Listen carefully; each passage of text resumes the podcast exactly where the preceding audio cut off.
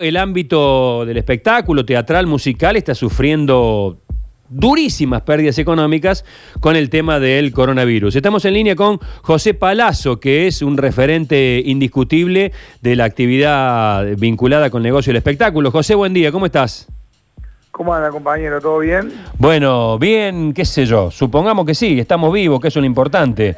Sí, Eh, estamos vivos, que es lo importante, y no nos morimos de coronavirus, que sería una obviedad. Claro. No vale morirse de otra cosa, un paro cardiorrespiratorio. Sí, que se te caiga un piano, un grupal, qué que sé yo. caiga un piano en la cabeza, qué sé yo, más. Claro, que te caiga un piano de un concierto cancelado en la cabeza. ¿Cómo la llevas? La, la llevo con los altibajos de todo el mundo. La diferencia de, de- de la cuarentena de algunos y de otros no solamente tiene que ver en el lugar donde estás, o si a lo mejor enganchaste eh, tener una caja de buen vino guardada, o, o- o si tenés una buena compañera que, que esté con vos todos los días. El problema no pasa por ahí. Pasa porque la cabeza, sobre todo de los que hacemos cosas y de los que tenemos muchas personas a cargo, está muy revuelta y muy inquieta. En el caso particular nuestro, imagínate, nuestra actividad es la primera en parar y la última en volver. Claro. Nosotros tenemos casi 70 empleados, tenemos el Mercadito Alberdi, 11 locales cerrados, la Plaza de la Música cerrada, el 220 cerrado, que gracias a Dios los cursos a distancia han tenido una gran repercusión, una gran repercusión, pero sinceramente reviendo todo, ¿no? Con, con la firme decisión de, de seguir manteniendo toda nuestra planta laboral, porque consideramos que nuestro recurso humano es el mayor de los valores que tiene nuestra compañía y lo vamos a defender con uñas y dientes, pero bueno, el tema principal pasa por la incertidumbre, Sergio. Claro. O sea, no saber cuándo vas a volver o cómo vas a volver. Es una cosa que hace que uno no tenga posibilidad de prever. En el espectáculo, los conciertos, vos imagínate que nosotros estamos en borradores trabajando para el Cosquín Rock de febrero. Y en la práctica estamos trabajando para un Cosquín Rock que se hace en Capital Federal, que son los 20 años de Cosquín Rock. que se va a hacer- esto es una primicia para vos, porque muchos no saben que nosotros seguimos trabajando a pleno en lo que va a ser el Cosquín Rock de noviembre. Claro. Después, si en el mes de agosto nos encontramos con que la pandemia ha tomado otro rumbo y, y no lo vamos a poder hacer, no lo haremos, pero la realidad es que seguimos trabajando en eso. Entonces, si bien la cabeza de uno está ocupado, por ahí hay, hay cosas que, que, que uno que tiene que estar con las reprogramaciones, que, que no sabes para cuándo reprogramar, que algunos, muchos conciertos que nosotros habíamos reprogramado para el mes de, de julio, agosto, van a tener que reprogramarse para septiembre, octubre. Eh, un poco no lo sabemos. Paralelamente a eso, eh, tuvimos una, una muy buena reunión en la municipalidad junto con, con la Cámara de la Industria del Entretenimiento y Afines, que es una cámara que hemos conformado con casi todos los salones de Córdoba, donde está Forja, donde está Quality, donde está Orfeo, donde está la Plaza de la Música, el Estudio Theater, el Club Paraguay, un montón más. Me estoy olvidando la Sala del Rey, Bay, un montón más. Y además de productores de espectáculos y orquestas, está Marco Farías representando una parte de, de las orquestas de cuarteto, también está Carly Jiménez, y entre todos hemos armado un equipo de trabajo que hoy la prioridad es ayudar a los que están en serios problemas.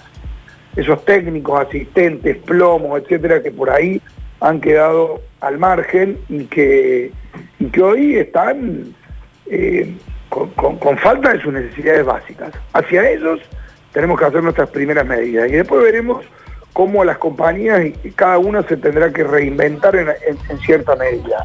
Por supuesto que hemos pedido apoyo al gobierno nacional a través del ente que representa a todos, que es ADET y ACMA, que es la Cámara de Managers, que yo también integro, y a nivel municipal estamos trabajando más que nada en lo que hace a ayudar a la parte baja, porque hoy la municipalidad no está en condiciones de ayudar a empresas que, que- de espectáculos, por lo menos en esta primera Claro. etapa, Claro. porque tiene otras prioridades. Lo mismo pasa con las provincias, con la provincia. Si bien no hemos tenido una reunión formal, estamos en conversaciones telefónicamente con funcionarios y ministros. También estamos en una situación muy particular. Creo que creo que, que, que hay que sentarse para que empresas de servicios como el agua, como la luz, tengan presente de que esta industria está en facturación cero. O sea, vi la película de Cemento y lloré. Mira. ¿no? ¿Por qué? Porque hoy Cemento, que fue la cuna Sí. de la música que me dio mis mayores alegrías y que hoy es la base de mi vida, es un estacionamiento.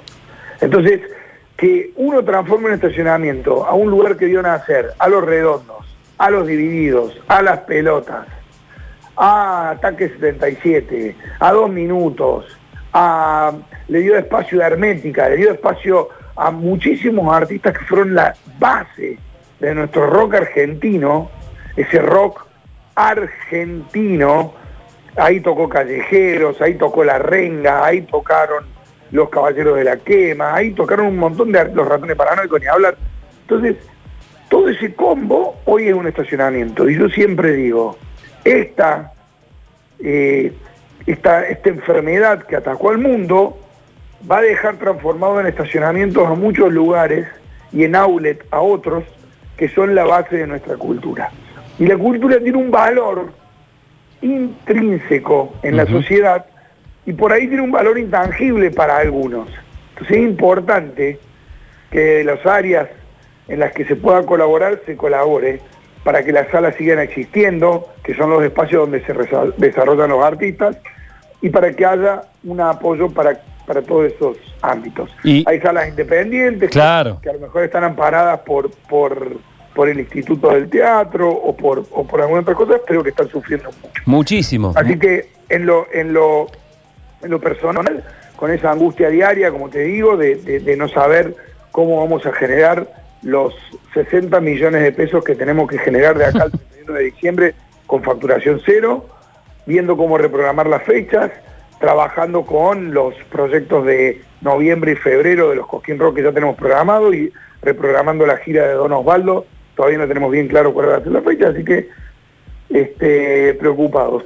Eh, José, sí. Sí. No, no, que además de, todo esto y te escucho plantear crudamente la, situación del sector, eh, al, comienzo de la pandemia supe eh, leerte o escucharte por ahí que decías, que dijiste la música está en coma.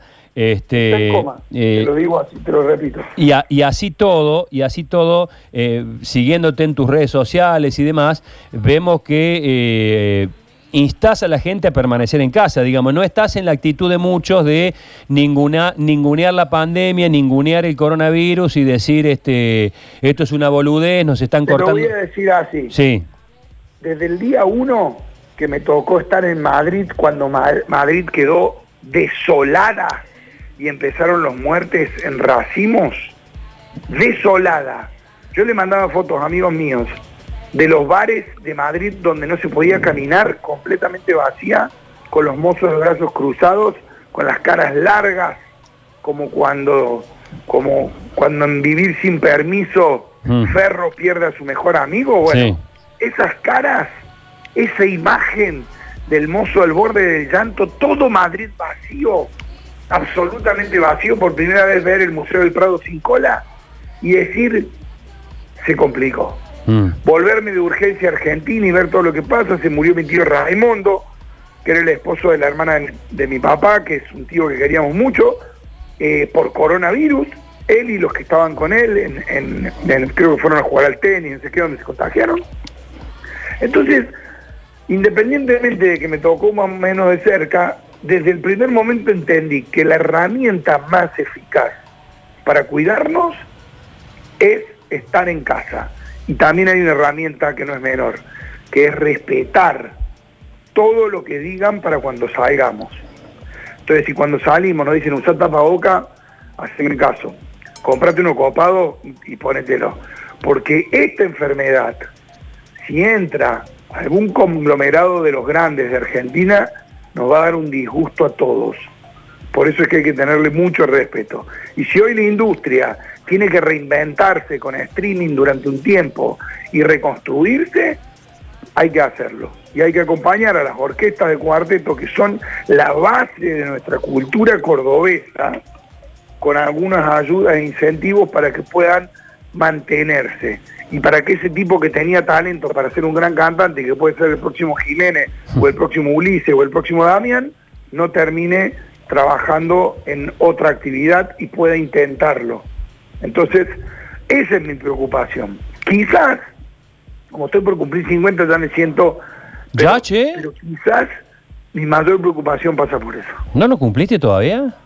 No, boludo, cumplo el martes. Pero el martes, ya, pero te me estás alejando. Yo cuando nos conocimos éramos casi de la misma edad, boludo. Te llevo como siete años ahora. Imagínate en dos años cuando cumpla de nuevo 48.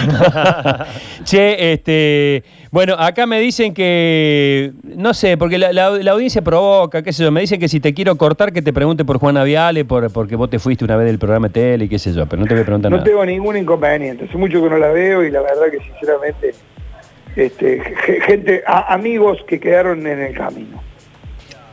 Hermoso. Hermosa frase final. Te mando un abrazo, José. Dale, te mando un abrazo grande. Chao.